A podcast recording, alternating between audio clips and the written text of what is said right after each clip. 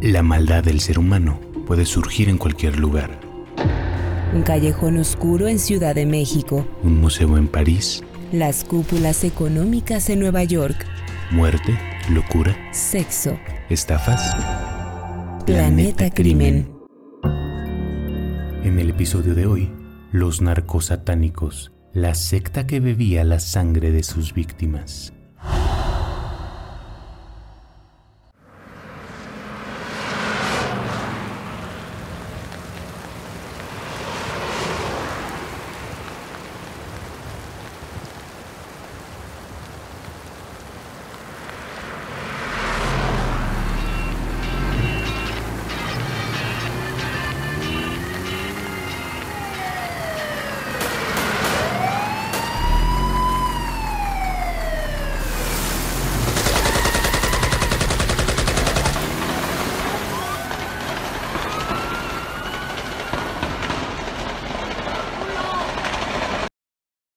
Matamoros, Tamaulipas, 1989. El crimen organizado ya se extendía en México, pero todavía faltaban décadas para que se convirtiera en el país de las fosas clandestinas que es ahora. Por eso, en ese año, esta historia conmocionó al mundo entero cuando fueron desenterrados en un rancho 13 cadáveres descuartizados, sin vísceras y algunos desollados. No era obra de una sola persona, aunque claro, eso quisieron decir después los involucrados. Se trataba de toda una secta que participaba en rituales sangrientos, primero solo con animales y después con humanos, para pedir protección y buena suerte.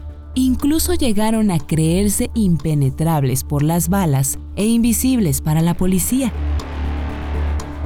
hasta que ese año quedó claro que no lo eran. Cuando se destapó el caso, los judiciales y los periodistas hicieron gala de su ignorancia, como siempre, y al ver altares y ritos que no conocían, dieron por hecho que era algo satánico. Como el grupo también hacía negocios con traficantes de drogas, surgió el apodo perfecto. Los narcosatánicos. Pero en realidad, lo que hacían no era satanismo, sino santería. Sí, se parecen las palabras, pero no tienen nada que ver. La santería es un culto nacido en los países del Caribe, con raíces africanas que creen los santos como protectores, a los que se les piden favores. La santería tiene una rama más oscura, en la que no se pide, sino se exige a los santos y se les invoca alimentándolos con sangre. Es magia negra, el palo mayombe. Eso era lo que practicaba el protagonista de esta historia. Adolfo de Jesús Constanzo, el padrino.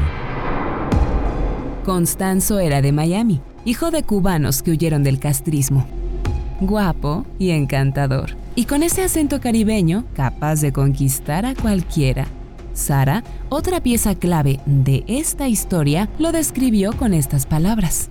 Adolfo era guapo, atractivo, alto, corpulento, ojos claros, casi verdes, cabello castaño muy claro, facciones delicadas, muy finas para ser tan recio, sonrisa cautivadora, mirada hipnotizante, extraordinariamente enigmático. Por su ropa y modales, más parecía un joven elegante y mundano vestido a la última europea. Su padre murió cuando era muy niño. Su madre lo enseñó a hacer pequeños robos en comercios, así que varias veces pisaron juntos la cárcel. Toda una fichita desde niño. La mamá también era sacerdotisa santera, una bruja, y muy pronto lo introdujo en esas creencias.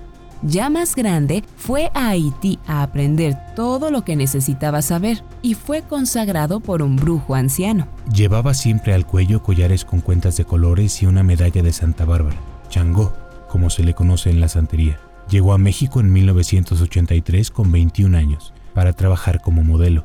Eso le abrió las puertas del mundo artístico y le consiguió buenos contactos. Pero en lo que realmente estaba teniendo éxito era en leer las cartas también como curandero y en hacer trabajos de protección. Soy brujo, decía cuando se presentaba.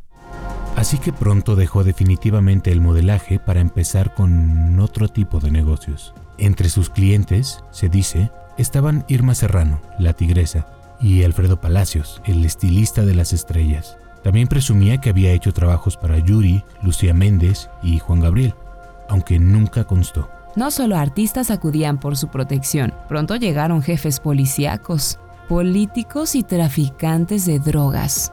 Él era su gurú. De hecho, uno de los grandes misterios que la policía se encargó de ocultar muy bien fue su agenda de contactos, encontrada cuando ya lo perseguían, llena de nombres que hubieran sido un escándalo. Para su secta atraía a jóvenes que apenas rondaban los 20 años, casi todos hombres, muchos de clase media o alta. Igual tenía relaciones con mujeres que homosexuales. De hecho, hay tres personas que fueron consideradas sus más íntimas. Uno era Omar Orea Ochoa, apodado la Dama de Constanzo. Con la cara aniñada, ojos vivarachos, de nariz fina, fue su amante y luego acompañante por costumbre. El otro hombre era aún más cercano, incluso administraba sus negocios.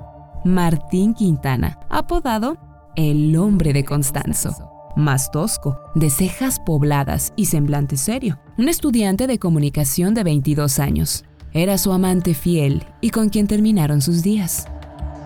Por último, Sara, la madrina.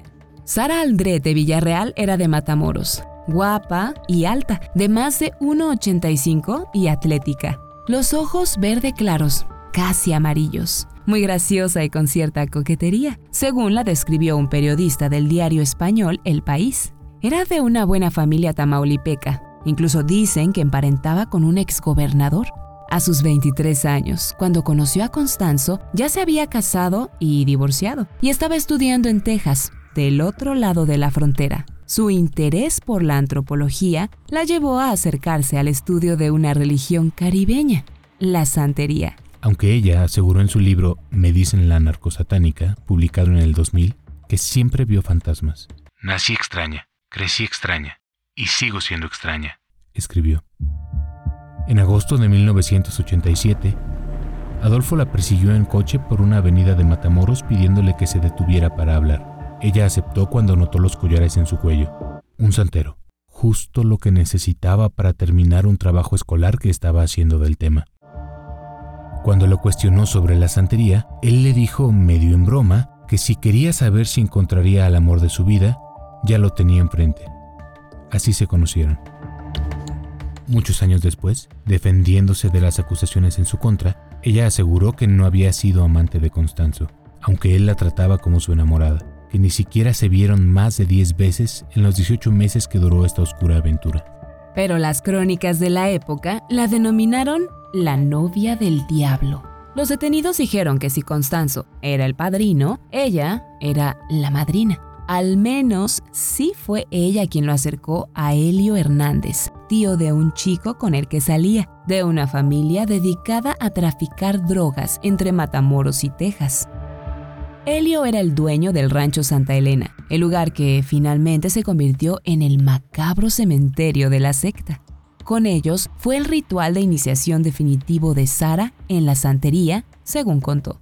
Adolfo me dijo, a ti te voy a proteger, te voy a presentar ante mi Egun, te voy a hacer un rayado para protegerte de todo mal, pues me vas a ayudar a hacer unos trabajitos que tengo pendientes. Necesito a alguien como tú. No debes tener miedo, todo va a salir bien. Ven, vamos, te voy a llevar al cuarto del muerto, escribió Sara. Era un cuarto rodeado de espejos por fuera, dentro todo absolutamente pintado de blanco, con rosas rojas en una esquina. Había cacerolas, cadenas y al frente la ñañá.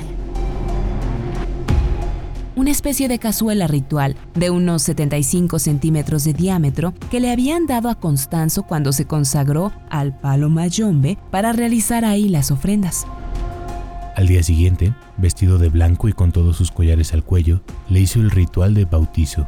Tenía un costal con gallos y otro con un chivito dentro, que eran para el sacrificio. La desnudó y la vistió de blanco también. Le vendó los ojos. Le echaba humo de un habano en la cara hasta marearla y la rociaba con aguardiente. Después sintió otra humedad que le ardía. Escuchó quejidos del chivo y el olor a hierbas y alcohol se mezcló con algo mucho más extraño. Todo acompañado por rezos pronunciados en patois. El dialecto haitiano, mezcla de francés y palabras africanas en el que Constanzo aprendió a hacer las celebraciones. Cuando Sara se quitó la venda, estaba llena de sangre de los animales muertos. Salió del cuarto a vomitar y oyó a los hombres que estaban con Adolfo decir que ella no serviría para eso, pero él la defendió. Dijo que era su esposa y que no se metieran con ella.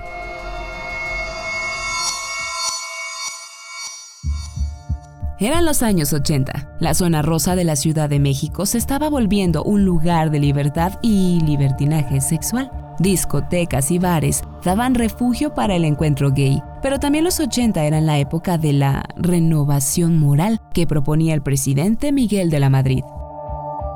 Un día de verano de 1988, hubo un macabro hallazgo en la ciudad. Cuatro bolsas de basura abandonadas en un terreno camino hacia el Ajusco que dentro tenían los pedazos de un cuerpo humano.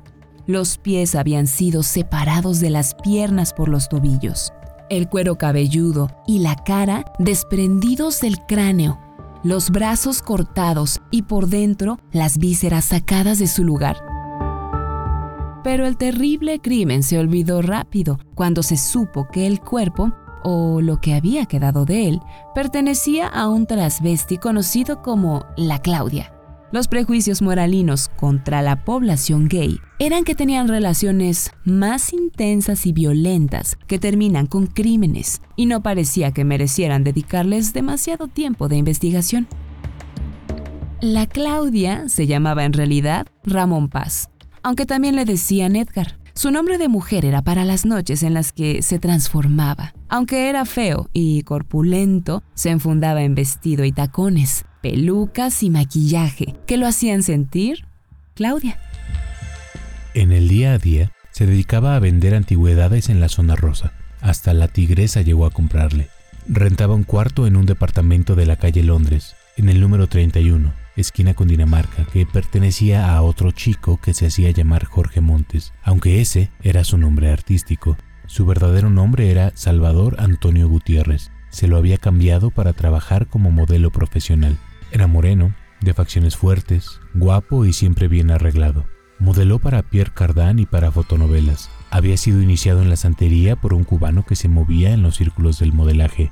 Tenía dos perros French Poodle que paseaban por la Plaza Washington y un día, a finales de 1984, se le acercó un joven con el pretexto de hablar de sus collares. Era Adolfo Constanzo. Paseando a sus perros, también conoció a Juan Carlos Fragoso, originario de Sonora. Pasaba por un mal momento y Montes le ofreció hacerle limpias para la buena suerte. Fragoso primero no creía mucho, pero se fue enganchando más y más sin que su situación mejorara, y terminó rentándole otro cuarto a su curandero en el departamento de Londres 31. En ese círculo ocurrió lo de la Claudia. Una noche de julio, el travesti se peleó con Constanzo y casi le rompe una botella en la cabeza. Con eso, firmó su sentencia de muerte. Adolfo y Martín, su amante fiel, planearon la venganza y fueron a buscarlo al departamento. Con toda la sangre fría posible lo mataron y en la tina del baño lo descuartizaron. Durante un año no pasó nada con ese asesinato, hasta que cayó la banda de los narcos satánicos y por esa muerte también juzgaron a Moreno, el dueño de la casa, y a Fragoso, el amigo sonorense que vivía ahí. Después, en la cárcel, ambos negaron haber participado y juraron que Constanzo los había amenazado para que no dijeran nada. Fragoso contó que Adolfo y Martín le ordenaron cargar las bolsas y subirse al coche con ellos, si no, lo matarían. Se fueron por todo Tlalpan hasta que en un paraje desolado le ordenaron tirarlas y le dijeron que tenía que quedarse bien calladito dijo que hasta su mamá recibió las amenazas y que él bajó 12 kilos en esa época nada más del miedo. Entonces fue cuando entendí que Adolfo estaba loco. Le dijo a una reportera del Uno más Uno. ¿Usted cree, señorita, que después de todo eso los iba a denunciar? Se necesita un tipo especial de maldad para hacer eso. Porque si bien hay gente que mata por venganza o en un arrebato de pasión, esto era otra cosa. Aquí había hazaña y un placer maligno a la vez, porque para descuartizar a alguien se necesita estar loco. Pero la Claudia era solo un trasvesti en el México de los años 80 y de la renovación moral de, de la Madrid. El caso que desató una verdadera investigación ocurrió un año después. A mediados de marzo de 1989, un grupo de estudiantes gringos estaba en sus vacaciones de Spring Break que acabaron en una fiesta en Matamoros, de este lado de la frontera. Uno de ellos era Mark Kilroy, de 21 años, alumno de medicina, un chico muy blanco y rubio, justo lo que estaban buscando los seguidores de Constanzo. A las 2 de la mañana, cuando ya estaban todos borrachos, un mexicano le empezó a sacar plática y lo invitó a dar un paseo. Desorientado y sin fuerzas, trató de resistirse y volver con sus amigos, pero ya lo llevaban por los brazos los narcos satánicos. Cuando amaneció, la peor cruda de sus amigos fue darse cuenta de que Mark no estaba. Lo buscaron por todos lados, pero nada. Pusieron una denuncia ante la poco confiable policía mexicana y volvieron a Estados Unidos a enfrentar a los padres de Kilroy y contarles lo que había pasado. Resulta que el chico era pariente de un senador sus padres ofrecieron 15 mil dólares por información sobre el paradero de su hijo y llegaron hasta a reunirse con el presidente George Bush para pedir que presionara a México y lo encontraran. Agentes de la DEA vinieron a territorio mexicano a hacer una investigación, más allá de lo permitido por la ley. Solo así con el interés de aquel lado, la policía mexicana se puso las pilas para investigar qué había pasado con el muchacho. El ejército y los judiciales instalaron retenes en varias partes de Matamoros para demostrar que estaban actuando. Y en uno de esos, el 9 de abril, cayó David Serna Valdés, un joven de 22 años apodado La Coqueta. Una versión dice que detuvo el coche de inmediato y ahí le encontraron marihuana y una pistola calibre 38 otra que se dio a la fuga y lo persiguieron por la carretera hasta que llegó al rancho Santa Elena, a 26 kilómetros de la ciudad. Que aquel muchachito tomó una actitud retadora y desvergonzada, diciéndoles que ellos no podían hacerle nada porque estaba protegido por poderes más allá de este mundo.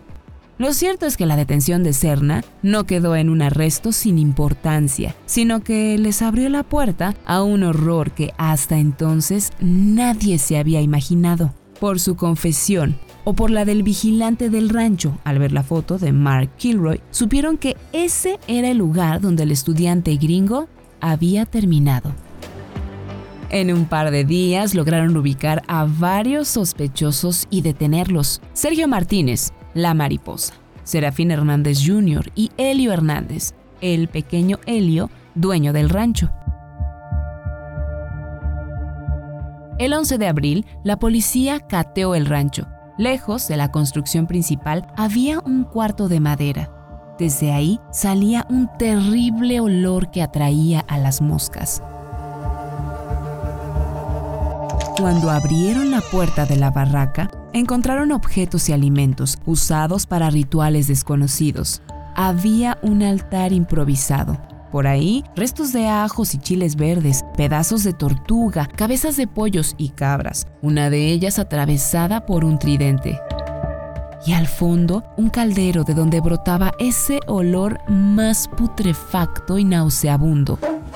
Era la ñañá de Constanzo. Sobresalían unos palos utilizados para remover la mezcla en su interior. Tenía restos pegajosos de sangre semicoagulada usada para cocer los otros ingredientes, entre ellos el cerebro y la espina dorsal del joven Mark Kilroy. Nadie lo podía creer, y aquello era apenas el principio. Uno de los detenidos confesó lo que había pasado. Constanzo los había mandado a buscar un inglés. Se refería a un estadounidense lo más blanco posible, porque aseguraba que sacrificar el alma de uno de ellos servía para mantenerlos bajo control. Lo llevaron al rancho, le pegaron con un machete en la nuca y murió al instante. Sonó como si cascaras un coco, dijo el narco satánico. Le extrajeron el cerebro y lo pusieron a hervir en la sangre del propio chico con los otros ingredientes. El brebaje preparado en ese y otros sacrificios lo bebían todos los miembros de la banda para adquirir poderes, como el de ser invisibles, según les decía Constanzo. A Kilroy además le habían amputado las piernas, y sus vértebras no solo fueron parte de la preparación, sino que las utilizaron para fabricar collares y amuletos. Constanzo se hizo un alfiler de corbata, según dijeron. Con los indicios que dieron los detenidos, empezaron a excavar en puntos alrededor de ese cuarto de madera y a encontrar más y más cuerpos, trece en total, extraídos de nueve fosas clandestinas.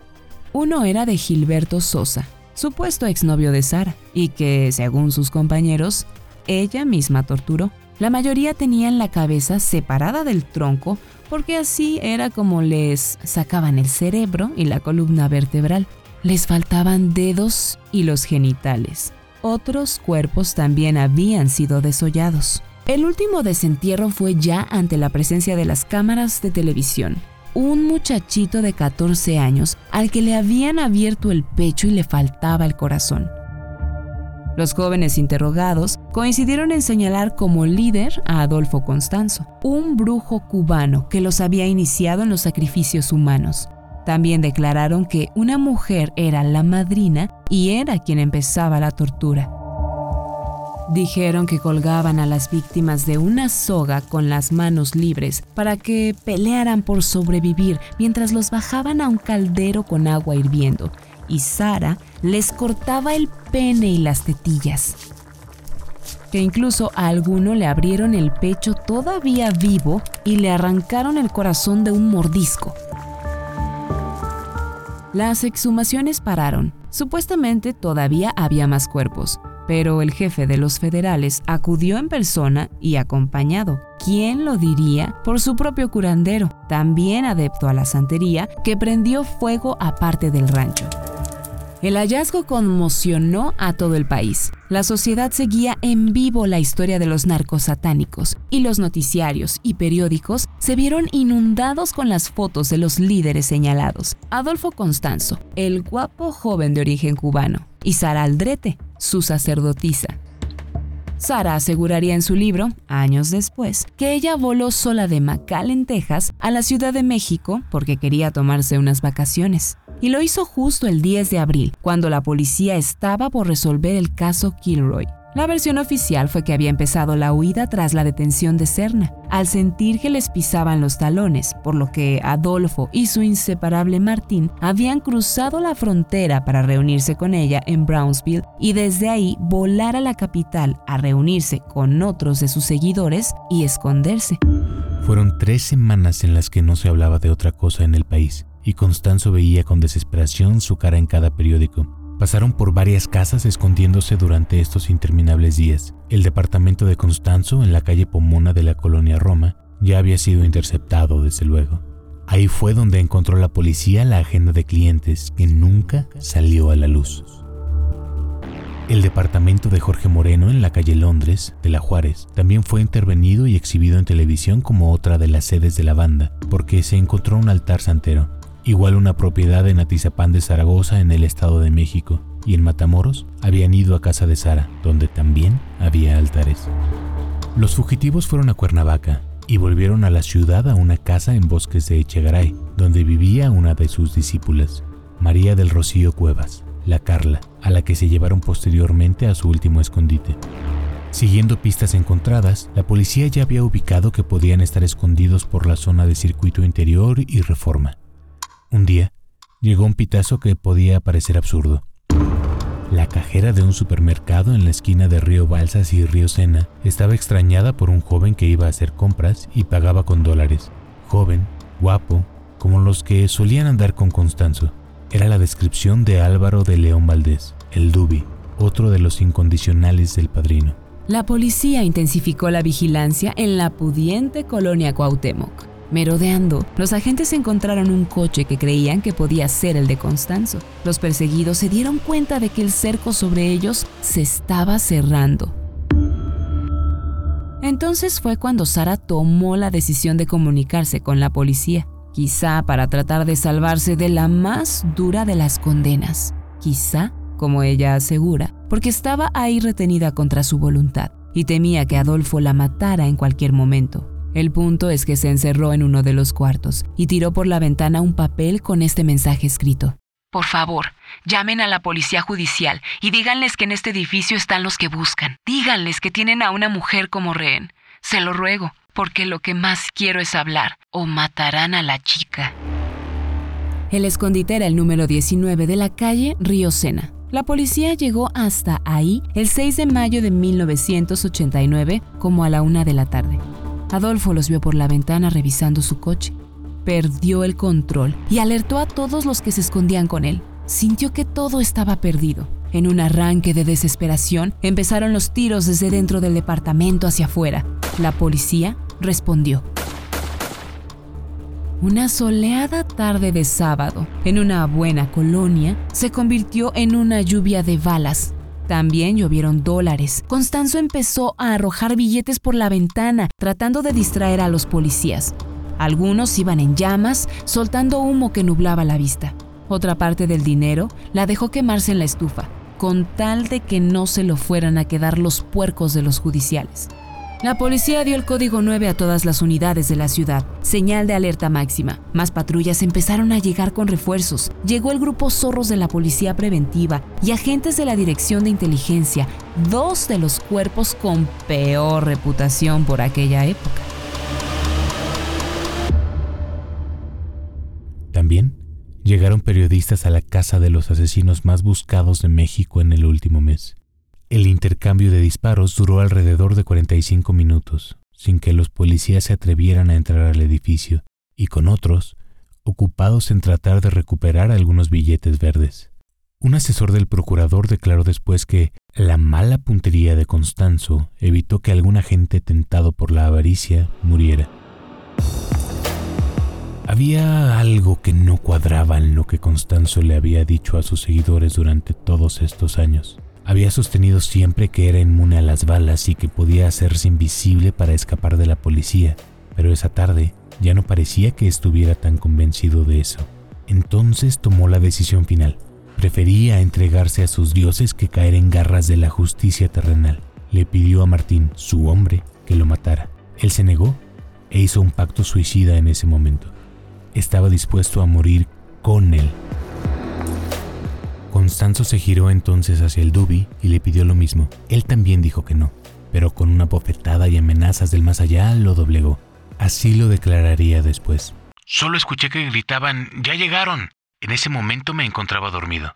Entonces Adolfo se puso como loco y comenzó a gritar que lo matara, que si no lo hacía me iba a ir muy mal en el infierno. Yo le dije que no podía hacer eso.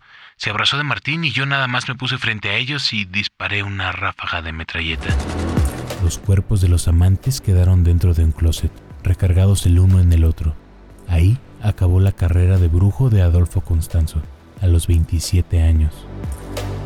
Los que quedaban, ya sin su líder y sin escapatoria, no sabían qué hacer. Algunos periodistas relataron que intentaron salir del edificio como si nada, creyendo que funcionarían los brebajes que preparaban en los rituales para hacerse invisibles, pero probablemente solo estaban dispuestos a entregarse.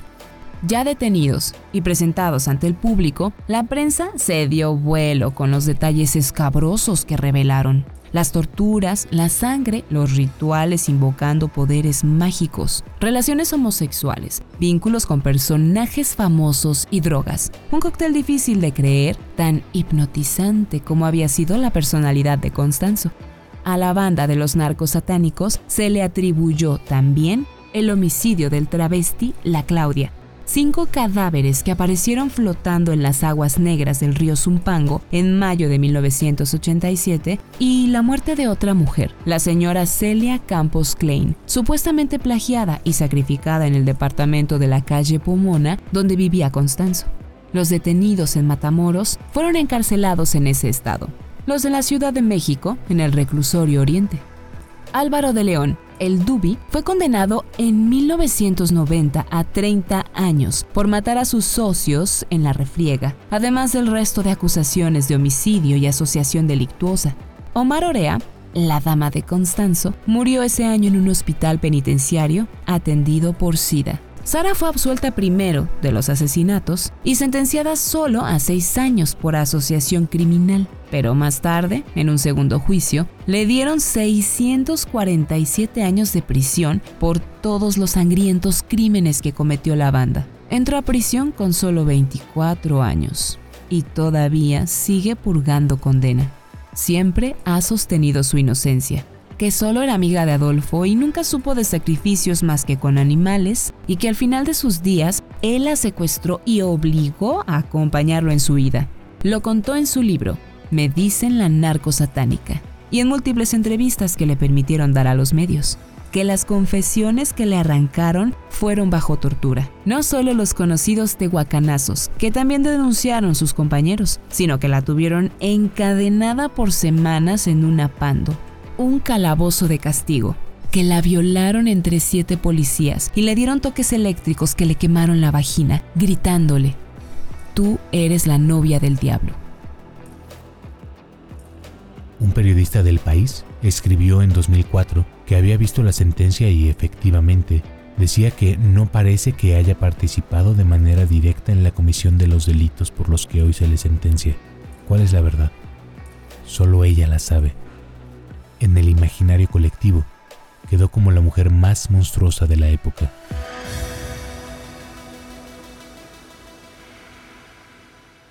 Narrado por Ricardo Ribón y Mariana Perusquía. Texto e investigación, Icharo Arteta. Producción de audio, Uriel Islas. Esta fue una producción de Máquina 501 para el mundo. De nada mundo. Productor ejecutivo, Manny Mirabete.